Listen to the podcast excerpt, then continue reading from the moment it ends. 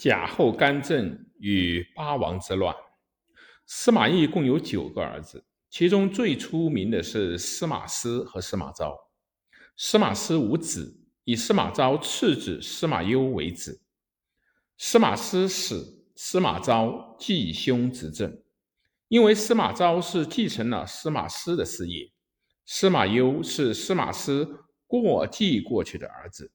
所以，司马昭虽以立长子司马炎为太子，而认为这个天下是司马师让给他的，他还得把他交还给司马攸，因此特别的宠爱司马攸。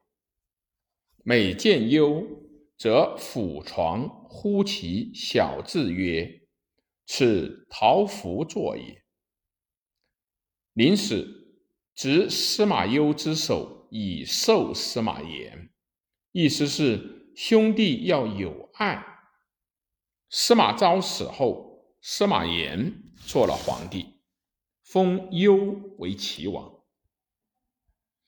晋武帝司马炎立儿子忠做皇太子，他是个白痴。当时朝廷大臣都知道太子不会。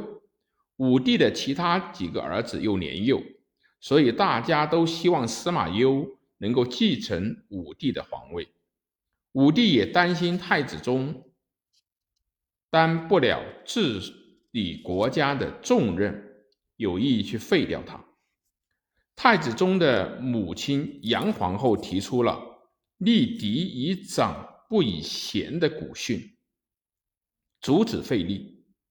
武帝宠幸的大臣荀彧、冯神党副太子中，害怕司马攸嗣位后对自己不利，也竭力的劝阻，而且怂恿武帝命令司马攸回到他的封国去。司马攸气得吐血，就在洛阳病死。公元二九零年，晋武帝时，太子忠即位，是为晋惠帝。惠帝常在华林院闻蛤蟆声，谓左右曰：“此鸣者为官乎？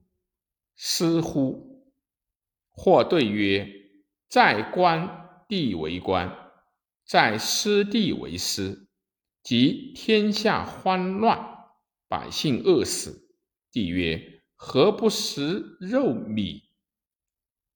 这样糊涂的皇帝，自然无法掌控政策。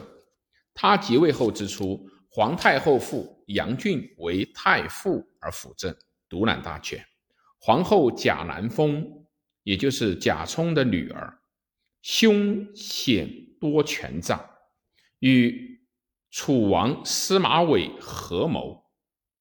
于公元二九一年的三月，杀杨俊、杨桃、杨继兄弟，杨俊亲族和党羽死者数千人。贾后又废黜了皇太后为庶人，迫使他绝食而死，大乱就从宫廷政变开始了。